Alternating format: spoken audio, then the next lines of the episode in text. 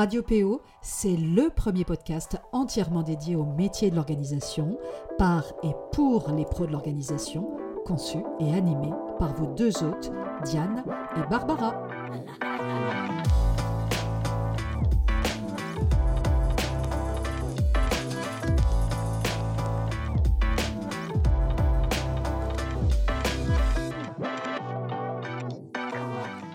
Bonjour et bienvenue sur Radio PO, la radio des pros de l'organisation. Je suis ravie d'être de retour au micro et de vous retrouver après quelques semaines d'absence, mais je sais que je vous ai laissé entre de très bonnes mains, ou plutôt avec la voix assurée de Diane, qui vous a partagé du contenu intéressant et pertinent, comme à son habitude. Les derniers épisodes de Radio PO portaient plutôt sur l'entrepreneuriat, la communication ou encore sur le livre Adieu bordel de Julia Vignali, alors je me suis dit que c'était le bon moment pour vous parler d'un sujet parmi ceux qui nous tiennent à cœur. Il s'agira aujourd'hui de mode durable, de mode responsable, mode consciente, mode écologique. Bref, vous l'aurez compris, je vais vous parler de mode et plus spécifiquement de mode éthique. Que l'on soit bien d'accord, je ne suis absolument pas là pour vous culpabiliser, mais au contraire, mon objectif à travers cet épisode consiste à vous faire mieux comprendre, si besoin est, les différents enjeux d'une mode plus responsable, mais aussi de donner des pistes à celles et ceux qui souhaitent tendre vers une mode durable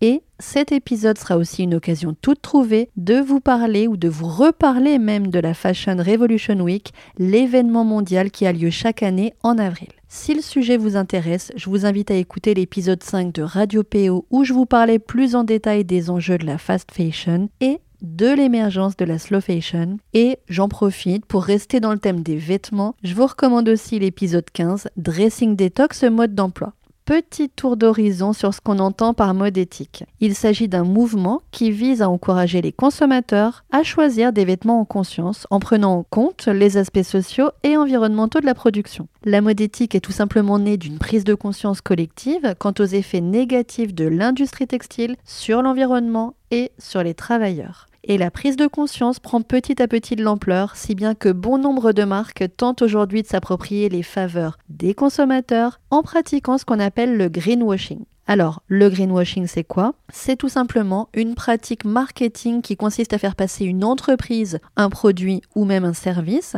comme étant plus respectueux de l'environnement qu'il ne l'est réellement. L'objectif étant bien sûr de donner une image positive tout en continuant à avoir des pratiques commerciales non durables. C'est plutôt ennuyeux car cela peut clairement tromper le consommateur, l'empêcher de faire des choix de consommation éclairés et ça met aussi un peu plus de confusion là où il n'est pas toujours facile de s'y retrouver. Alors, il existe plusieurs façons de choisir ses vêtements en conscience. Se renseigner par exemple sur la marque, ses engagements et ses éventuels labels environnementaux. Privilégier des vêtements fabriqués à partir de matières durables et écologiques telles que le coton bio, le lin, le chanvre ou encore les tissus recyclés. Ces matières sont plus respectueuses de l'environnement puisque fabriquées à partir de fibres naturelles, bio ou recyclées, elles sont donc moins toxiques pour la santé, sont plus résistantes et durables et ont une empreinte carbone plus faible. Et pour commencer en douceur, on peut tout simplement commencer justement par tendre vers des achats plus réfléchis et moins impulsifs. Le simple fait de ne pas succomber aux achats spontanés et imprévus et de les différer dans le temps, ne serait-ce que d'un ou deux jours, peut suffire à ne pas concrétiser l'achat.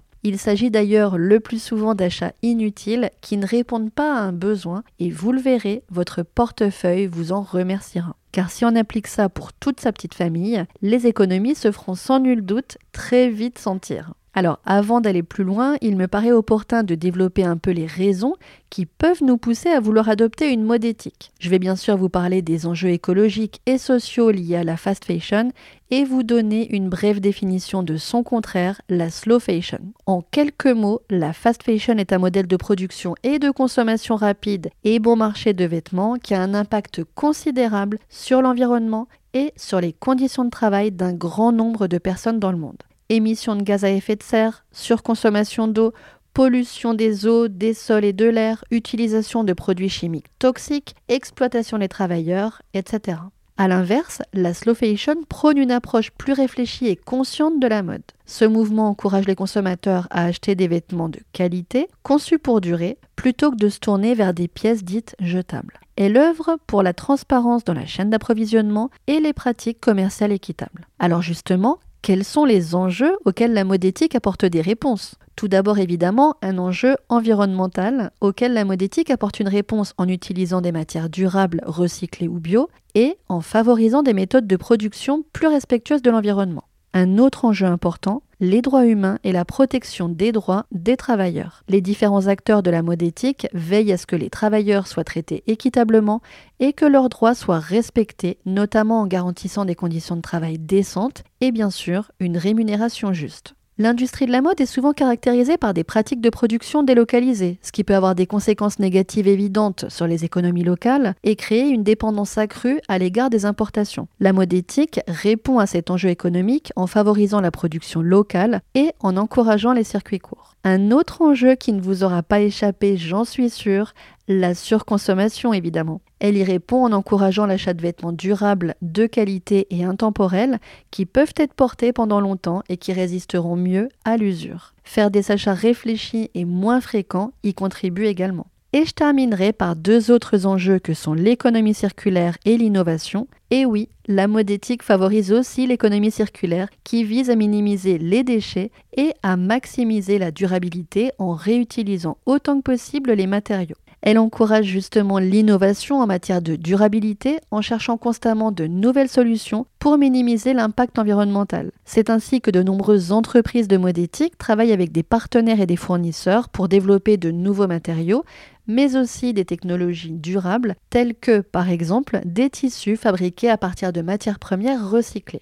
Alors, sachez qu'il existe différents labels et certifications qui permettent d'ailleurs d'identifier les marques de mode éthique. En voici quelques-uns. Alors vraiment, ce sont des exemples. Hein. Le Global Organic Textile Standard, qui est un label qui garantit que les vêtements sont fabriqués à partir de fibres biologiques et qui respecte les critères sociaux et environnementaux stricts tout au long du processus. Je peux aussi vous parler de la certification Ecotex, qui atteste que les vêtements ont été testés pour détecter la présence de substances nocives pour la santé et puis d'autres labels comme par exemple B Corp, Fairtrade, Vegan Fashion Label, etc.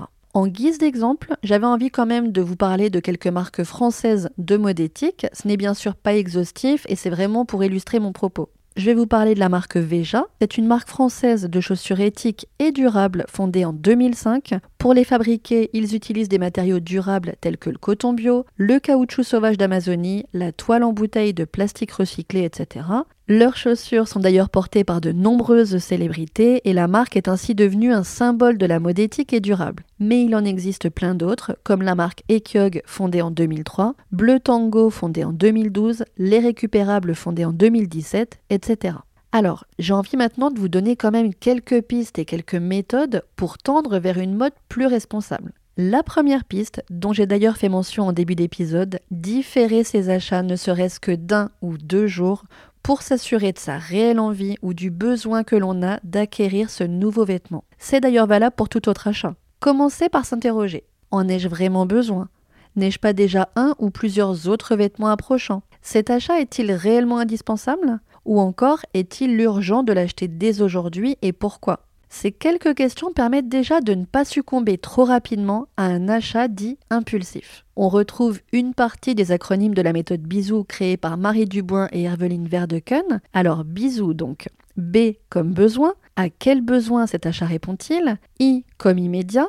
En ai-je besoin immédiatement ou cet achat peut-il attendre? S comme semblable. Ai-je déjà un objet ou un vêtement similaire ou semblable? O comme origine, quelle est l'origine de ce vêtement et dans quelles conditions a-t-il été produit Et enfin U comme utile, cet objet ou ce vêtement va-t-il vraiment m'être utile il s'agit là d'une première piste intéressante permettant de lutter contre la surconsommation, d'éviter le gaspillage de nos vêtements et de réduire les déchets textiles dont le nombre est estimé, attendez, écoutez bien, à 92 millions de tonnes par an.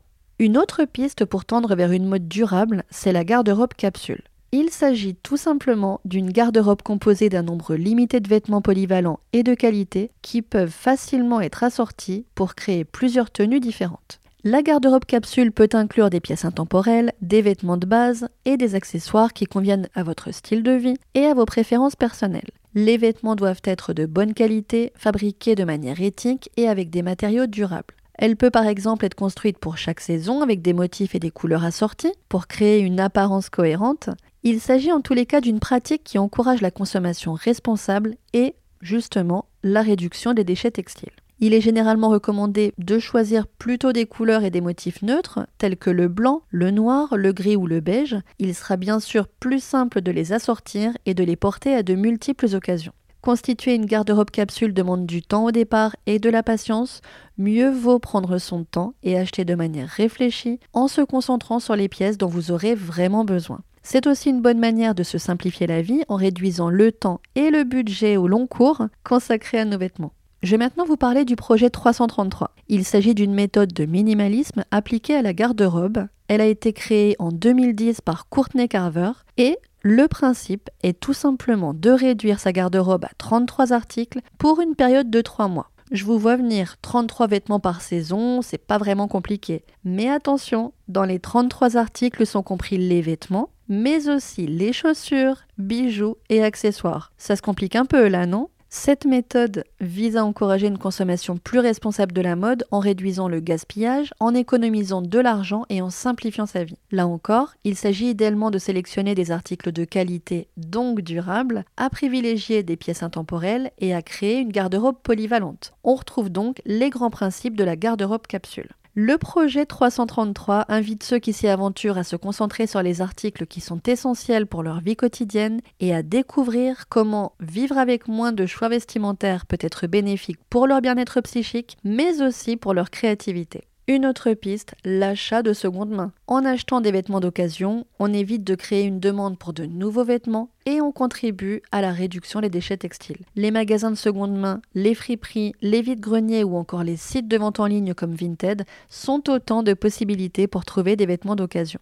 On peut bien sûr envisager la réparation Plutôt que de jeter un vêtement endommagé, il est possible tout simplement de le réparer ou de le transformer pour lui donner une seconde vie. Les techniques de réparation peuvent inclure la couture ou encore le raccommodage. Et enfin, ça paraît évident mais ça va mieux en le disant, tout simplement prolonger la durée de vie de ses vêtements. Et une bonne façon de le faire est tout simplement de les entretenir correctement. Cela peut inclure le lavage à basse température, le séchage à l'air libre, le repassage à température moyenne ou encore l'utilisation de produits de lavage doux et respectueux de l'environnement, sans oublier d'en prendre soin au quotidien et de les ranger ou de les stocker correctement au changement de saison par exemple. Ne nous voilons pas la face, malgré les nombreux avantages de la mode éthique, il existe encore des freins à son adoption par le grand public. Tout d'abord le coût. Les vêtements éthiques sont généralement plus chers que les vêtements de fast fashion, en raison tout simplement des coûts plus élevés liés à la production de matières durables et à la rémunération équitable des travailleurs. Cependant, cela peut aussi être considéré comme un investissement à long terme, car les vêtements durables ont une durée de vie plus longue. La disponibilité. Les marques de mode éthique peuvent ne pas être aussi facilement accessibles que les grandes marques de fast fashion. Les magasins et les options en ligne peuvent être plus limités, ce qui peut rendre l'achat de vêtements éthiques plus difficile. Le manque d'informations. Les consommateurs peuvent ne pas être suffisamment informés sur les enjeux de la mode éthique, ce qui peut les amener à penser que leurs choix n'ont pas d'impact significatif sur l'industrie de la mode. Un autre frein, bien sûr, sont les habitudes de consommation bien ancrées. Les consommateurs ont pris l'habitude d'acheter régulièrement des vêtements à bas prix pour suivre les tendances de la mode à l'appui de matraquages publicitaires qui incitent les consommateurs à acheter et à consommer toujours et encore et toujours plus. Adopter une approche plus consciente de la consommation peut prendre du temps et nécessiter un vrai changement d'habitude. La complexité aussi. Il peut être difficile de déterminer si une marque de vêtements est véritablement éthique et respectueuse de l'environnement, car il existe de nombreux labels et certifications différents, chacun ayant ses propres critères et niveaux d'exigence. Sans compter les marques qui pratiquent le greenwashing dont je faisais mention tout à l'heure. Et enfin, et c'est non négligeable, la notion de temps nécessaire à l'assimilation et l'appropriation de ces nouvelles pratiques, la recherche de marques réellement éthiques, etc. Tout ceci demande d'y consacrer du temps, un temps précieux dont on manque parfois cruellement dans notre quotidien déjà bien chargé.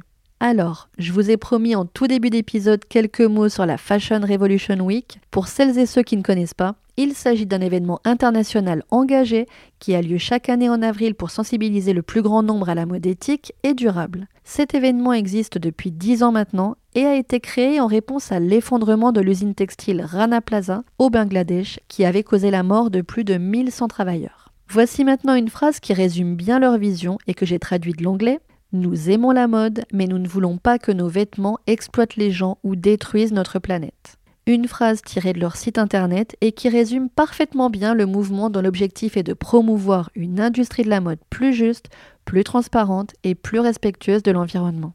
Par leur engagement, ils souhaitent sensibiliser et encourager les consommateurs à se poser des questions, à faire des choix plus conscients en matière d'achat de vêtements, mais aussi à soutenir les marques qui sont transparentes et responsables dans leurs pratiques. Cette année, la Fashion Revolution Week se tiendra dans de très nombreux pays du monde du 22 au 29 avril. Seront organisées à cette occasion des conférences, des défilés, des ateliers, des projections de films, bref, les occasions seront nombreuses pour sensibiliser le grand public aux enjeux de l'industrie textile. Vous trouverez des informations sur la page Facebook de la Fashion Revolution Week France, dont vous trouverez le lien dans les ressources de l'épisode. Ce qu'on peut dire pour conclure, c'est qu'adopter une mode éthique, c'est faire un choix conscient et éclairé en faveur d'une consommation plus responsable, et que chacun peut agir à son niveau pour faire évoluer les pratiques du secteur textile et devenir un consommateur averti, plus éthique et responsable. J'espère que cet épisode vous aura intéressé et donné envie d'explorer de nouvelles pistes de consommation pour vous-même